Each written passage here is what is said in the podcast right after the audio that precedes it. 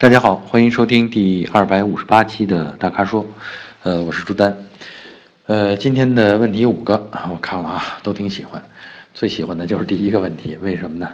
呃，我也曾经有过同样的纠结啊。第一个问题是什么呢？是我们的粉丝叫 A 零零零江小二，嗯，他的问题是说想问一下，Polo 这款车到底怎么样？他说呢，马上就要换代了。那现在旧款是不是还值得买啊？还是等等新款？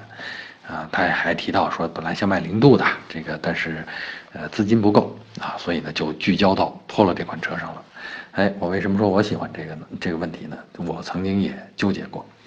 因为十年前家里呢有个小 Polo，买了一个小 Polo，一直用到今天，这个质量不错，我觉得基本上没出过什么。称得算得上是故障的东西啊，可能有些小的零部件，灯泡啊，什么这个后曲升门的这个呃气压支柱啊、气压弹簧啊，可能换过，但我觉得真的从寿命上来讲，这出的毛病十年来算是太少太少了啊，所以我对这小车 Polo 的这个质量还是很看好的。呃，具体说啊，我们这位粉丝的这个问题啊，其实我也纠结过，我是一直想等着看。新 Polo 就新款 Polo 到底是什么样子？呃，然后呢也在纠结，因为一个车用了十年嘛，也该差不多该换了。呃，然后换的时候呢，其实我也是在想，其实作为小车的话，家里呃要如果有两辆车的话，小车呢就应该方便啊，因为使用的多，所以呢日常尤其是城市生活可能是要图方便啊，那么它应该短啊。这小型车里边，你看看啊，能够车长控制在四米之内的，还真不多。但是也正是因为你能控制在四米之内，所以给停车呀，给这个呃日常使用确实带来很多的便利啊。然后咱们说这个，我为什么在也在纠结新的和呃现款？那现款这个呢，有点我其实我也试驾过现款这个 Polo 呢，我觉得也不错。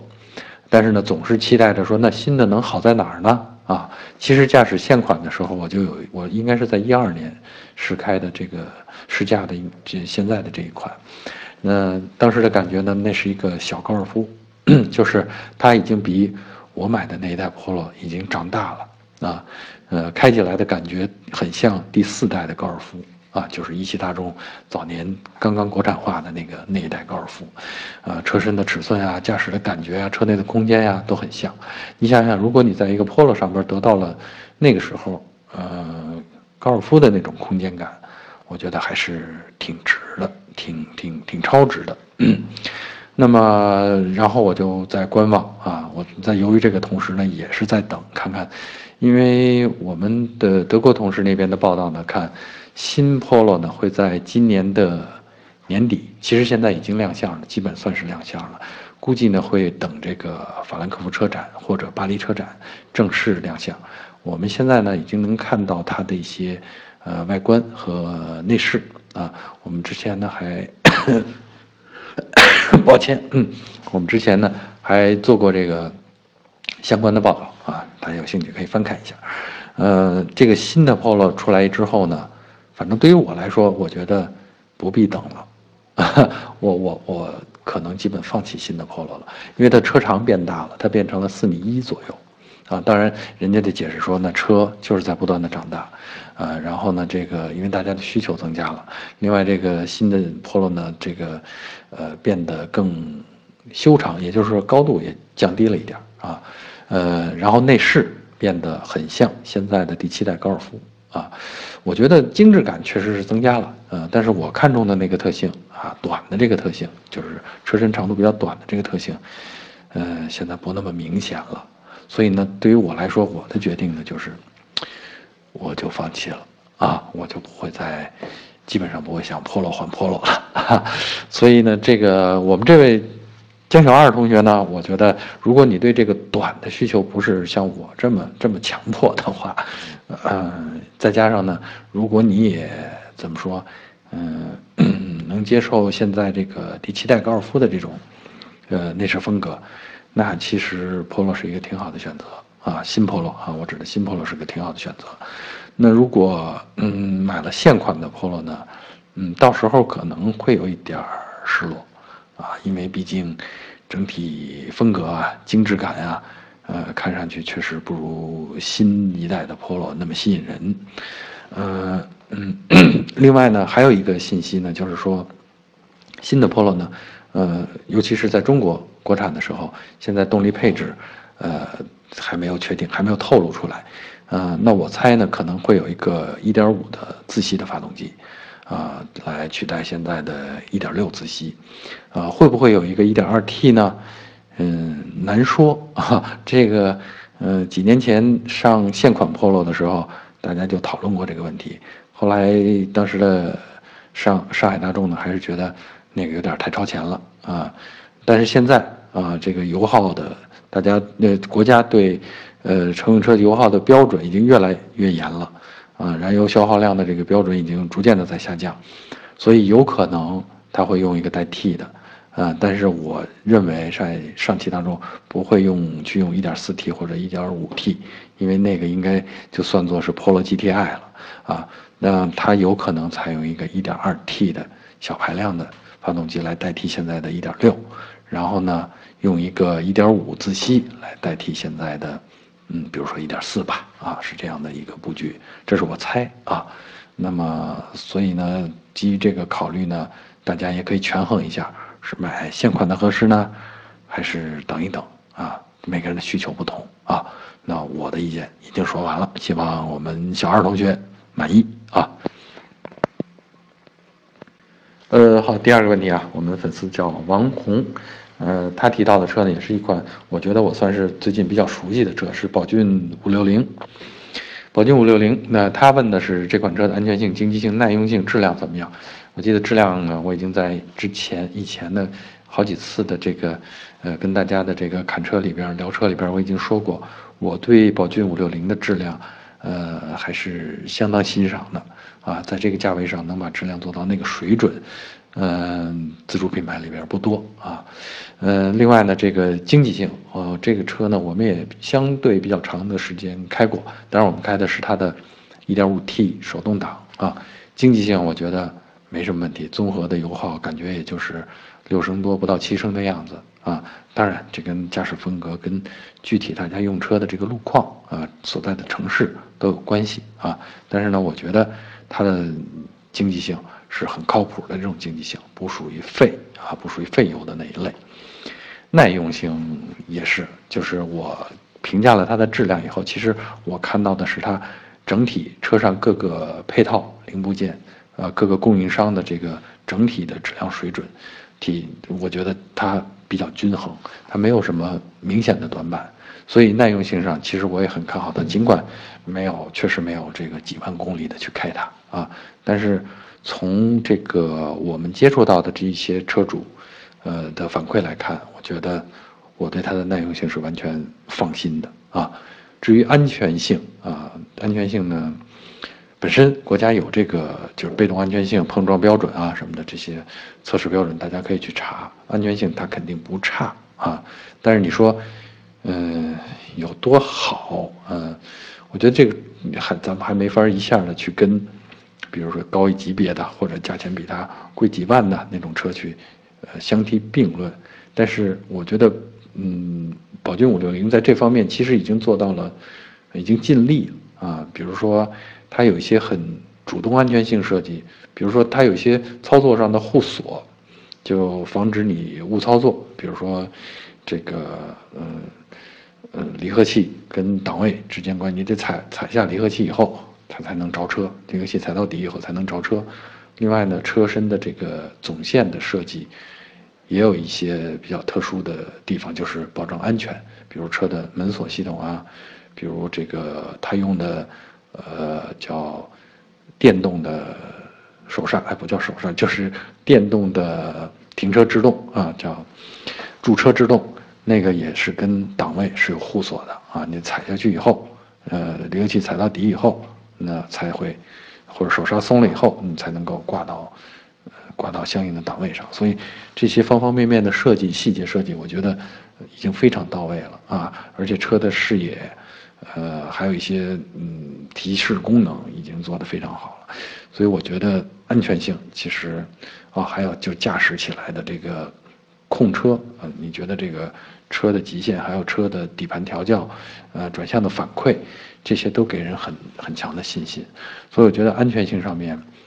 我是放心的啊。这么说起来好像方方面面都满意似的哈，但是，嗯，确实是这种感觉。所以我这儿。当然，我我脑子里去比的也是这个价位上其他自主品牌的车型啊，所以呢，我是觉得，确实宝骏五六零在这些方面上做的比较完备完善啊，是个挺好的选择啊。好，第三个问题是我们粉丝的名字叫行健啊，这个行行走的行，健康的健。那行健的问题呢，他是想。最近想买一台路虎揽胜运动啊，他想问我们值不值得买啊？另外提到说这个他他可能比较纠结，说，呃，路虎车的毛病是不是很多啊？首先值不值得买的这个事儿吧，我觉得真的因人而异。你要说像我这样汽车消费价值观，我我大半从功能上去想的话，我觉得挺不值的。你要是，当然我没那么多钱啊，这话就是说在前头，我觉得是。如果从纯纯功能的角度上讲，很多，呃，不到这个价位上的 SUV 都能够提供它一样的功能，啊，但是换一个角度，从这个气派、从面子、从文化的角度上讲，那又挺值，因为确实也很少有其他 SUV 能具有这种哎英伦范儿，然后能把这个越野车的这个故事能讲得这么好，本身的体现这个舒适感或者奢侈感营造的这么好。那其实也也基本就它了啊，所以我觉得从那个角度上讲，那就挺值的，对吧？但是啊，还有一个话题呢，就是说，呃，你要是最近想买，嗯，我觉得，嗯，你还是赶紧买吧。为什么这么说呢？是路虎新换的这个设计师啊，现在正在改这个车系的风格。那现在你看到的这个揽胜啊，就现在市面上卖的，这基本上是属于上一代的造型。当然，你要问我，我其实是蛮喜欢上一代的这个造型，新换的这个造型，所谓变成了游艇式的这种设计，呃，或者变得比较短小精悍、比较干练的这种这种新的设计。比如说，大家可以在这个新的这个发现上，第五代发现路呃路虎的发现上看到的这样，其实我还是挺不适应的，因为第四代发现是那种方方正正的。很有体积感的那种感觉，很有气势的那种感觉，而这第五代呢，基本上就没有那种气势了，所以这是这是我个人表达我不同看法的地方。我很担心这位设计师一卯劲儿，哎，把这个路虎揽胜运动也给改成这种风格了啊，改成这种画风了。所以我说呢，我劝位劝我们这位邢健同学，你要是呃这预算真够的话，又觉得看着入眼的话。你就赶紧买了吧啊！至于那个毛病的问题，我觉得是这样，呃，我觉得路虎车的消费里边啊，或者说路虎车的这个呃维修保养上面啊，有一种呃怎么说，经销商啊刻意营造的误区，就是您都是路虎的车主了，您应该不差钱，所以有个什么毛病的话，您应该舍得花钱。那于是呢，他们。我这么说啊，他们容易把这个小毛病给你放大，或者小病大修，呃，或者有事儿没事儿的让你修一修，或者是反正就是这一这一类的风格吧。因为，呃，路虎车主普遍好面子嘛，对吧？也不会去跟他们，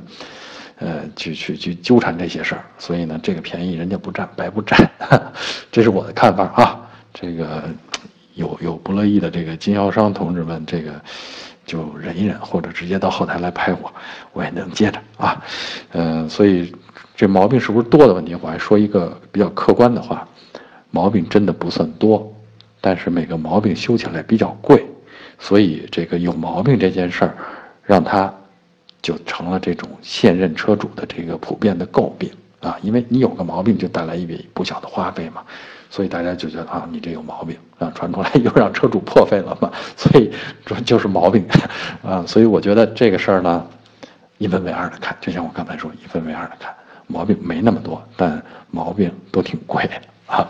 好，那就这就这就是我的意见了啊。呃，第四个问题啊，我们粉丝名字英文啊叫 Autumn，这大概是秋天的意思吧，啊，然后呢，他的问题呢是说最近想入手人生第一辆车，哎呀，每当同学们提起这个人生第一辆车，我就觉得肩上的责任，自己肩上的责任无比的沉重，啊，我这儿真的不敢多说，也不敢少说，呃，他的第一辆车的需求是什么呢？还好，他看上了两款，他在纠结，一个是东风日产的轩逸，二零一六款的这个智享版。另一个呢是一汽丰田的卡罗拉，二零一七款的这个一点二 T GLI 版，他说这个价钱差不多啊，嗯，轩逸呢是一点六自吸，卡罗拉呢是一点二 T 带涡轮，俩车都是 CVT 变速箱，啊，然后呢他就纠结，他说还有一些当然配置上的差异，啊，它各有优劣啊，那他想听听我的意见，另外呢让我从参数方面，还有从品牌啊、动力啊、燃油经济性和 后期保养方面。综合谈谈哪辆更合适？呃，其实啊，燃油经济性差不多，后期保养呢也差不多，啊，要不然人家怎么在市场上这么捉对厮杀呢？啊，动力呢，待会儿我跟你说，稍微有点区别。品牌，品牌这个事儿呢，我觉得，东风日产和呃一汽丰田都属于呃比较靠谱的，而且在市场上呃保有量比较大的这种品牌，呃是属于那种放心品牌。啊，所以呢，这几方面真的差别不大。好，咱们重点从参数入手，说说动力啊。先说参数啊，我确实帮他查了查，尺寸、车身尺寸参数真的很接近。呃，你说不上是这个大点还是那个大点啊。重要的一个参数在于呃扭矩，我觉得在于扭矩，我都没提功率啊。为什么呢？因为一个是涡轮代替的啊，一个是不代替的，这两个的最大功率可能差不多。但是咱们车主在日常用车的时候，可能这个人人生第一辆车的车主现在还没有充分的意识到这个问题啊。大家在用这个日常用车的时候，其实主要用的是车的中低速扭矩啊，也就是说在基本上在呃四千转以下或者叫三千五百转，呃，应该我觉得应该是两千转到三千五百转这段的扭矩。是最常用到的，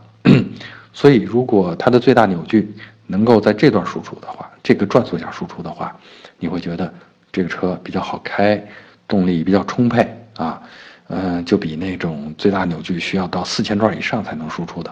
要用起来要舒服得多啊，要从容得多。那这个时候呢，这个卡罗拉 1.2T 它就胜出了，它的嗯，我看了一下这个参数。啊，基本上是从一千四百转到四千转都可以输出它最大的扭矩，扭矩好像是一百八十五牛米，啊，绝对值也比那个呃一点六自吸的那个轩逸要大，那个是一百五十八还是一百五十六牛米，啊，就说这中间大概差着有百分之十几到二十了啊，然后。你看准，而且那个轩逸的最大扭矩是要到四千转才能输出来，所以我觉得从日常使用的角度来讲，呃，觉得动力更充足的那一定是 1.2T 的这个卡罗拉啊。所以呢，别的咱们都比完了，都差别不大啊，保养也不用太担心，啊，重点动力好用啊，是卡罗拉了啊一点二 T 的这个。那我的推荐也就是它啊，也就不再给你在这个。叫叫叫这个旁生之节，再提其他的车型了，好吧？啊，好，最后最后一条啊，来先跟大家道个歉，最近几天确实嗓子不太舒服，可能说着说着这样咳嗽。呃，最后一条呢，是我们呃啊第五条是我们这个粉丝叫大葫芦啊，这个很萌的名字啊，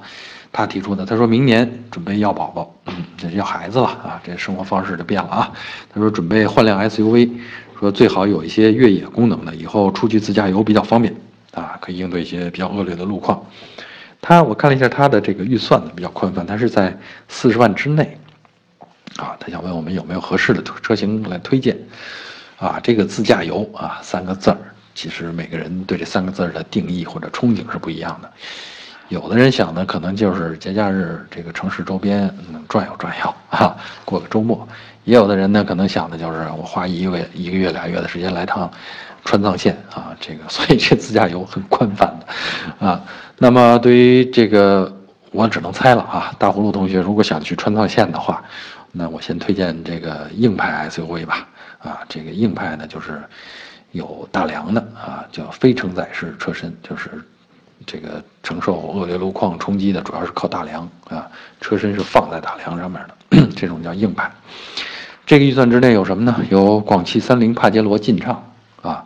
基本上四十万可以买到三点零的了啊，而且呢，好像还有富裕啊，那这个绝对是可以让你跑川藏线的这种车啊，呃，然后车的空间其实也够啊，你你你 别说要一个宝宝，你要仨宝宝都能装得下 应该，呃，然后呢，还有呢，另外一个选择呢就是江铃福特的撼路者，撼路者同样也是硬派啊，福特的这款车呢，福特本身就是擅长造皮卡。啊，就是擅长造这种很抗造的啊，这个这个适应恶劣路况的这种皮卡。那撼路者呢，实际上是在一个皮卡的设计上完善成 SUV 的啊，就是那个皮卡叫 Ranger 啊，本身呢就是呃就是这种很适合恶劣路况的这种呃车型，所以撼路者的大小跟帕杰罗劲畅差不多啊。呃，只不过福特的风格呢，可能在细节上比较有差异啊。一个是日式的了，一个是美式的这种风格了。呃，所以撼路者呢，基本上你三十六七万也可以搞到一个这个比较高配的车型了啊。嗯，二点零 T 的这个发动机，呃，这个动力什么的都都很都很充足了，都够用了，川藏线也没问题啊。然后接下来咱们说说，如果你。的自驾游指的不是川藏线呢，那么还有一些啊，这个中程的、城际的这种这种自驾可以适用的，呃，比如说大一点的大众的途昂，因为这是可着你四十万的预算来的啊。途昂呢大概是三十多万、四十万这这种样子，但途昂呢就非常非常大啊。这个我刚才说了，三个宝宝没问题，三个宝宝都长大了都没问题啊。然后你你途昂呢是个前驱车，然后车长呢也也得有五米多，然后里边的这个座位呢是六座或者七座，每个座位都比别的 SUV 的座位的空间更大啊，所以呢，我觉得途昂是一个四十万之内要求大的话，这是一个选择。还有呢，四十万之内就甭四十万了，就三十来万吧，省点钱。途观 L 啊，这也是。这个中国消费者们喜闻乐见的一款车型，呃，途观 L 也可以小一点啦，这五座啦，但是呢，这个呃，完成你的这个自驾游啊和你这个呃要宝宝这个任务是没问题的啊。还有一个不像途观那么那么知名的，但是呢，其实跟途观 L 是姐妹车的啊，这个质量水准也在一个水平上的，那就是我们常说的斯柯达的柯迪亚克。啊，当然这个有五座也有七座啊，看你需求了。这个呢就是更便宜一点啊，大概你花三十万应该能买到顶配了啊。顶配呢就各种主动安全的配置就都有了，所以呢这是一种挺好的选择。呃，另外当然我还想推荐什么汉兰达之类的啊，这很宽泛了啊，你可以自己去选，基本上都在这个三十万可以拿下。还有啊，咱们再想一想，如果万一你要面子呢？你要是喜欢豪华品牌呢？啊，也有车，四十万之内可以搞定。这个当然要小一点了，就是比如奔驰的 GLA 啊，北京奔驰的 GLA 呢，基本上你你其实也有四驱啊。然后呢，你装宝宝啊，这个也没问题。孩子五岁之前，我觉得都够大啊，都够你装的。然后还有就是这个。跟 GLA 形成竞争关系，或者但是比 GLA 还要大一点的啊，可以装孩子装到这个八岁十岁都没什么问题的这种，就是华晨宝马的 X 一啊，就是因为加大加长了轴距嘛，那么它现在也有越野能力，然后呢这个空间也够，然后还是豪华品牌，面子也够啊，那总之啊这个一堆车，因为你也没提出来更多的。这个 条件，所以呢，我觉得对恶劣路况，对四十万，啊，这个我我的这堆汇报应该够你用了啊。好，以上就是本期大咖说的全部问题啊，欢迎大家继续在我们的微信公众号后面，或者是在我们的微社区里向我们提问。如果您想了解更多的汽车资讯和导购信息，那就持续关注我们的微信公众号和车评网。我们下期节目再见啊。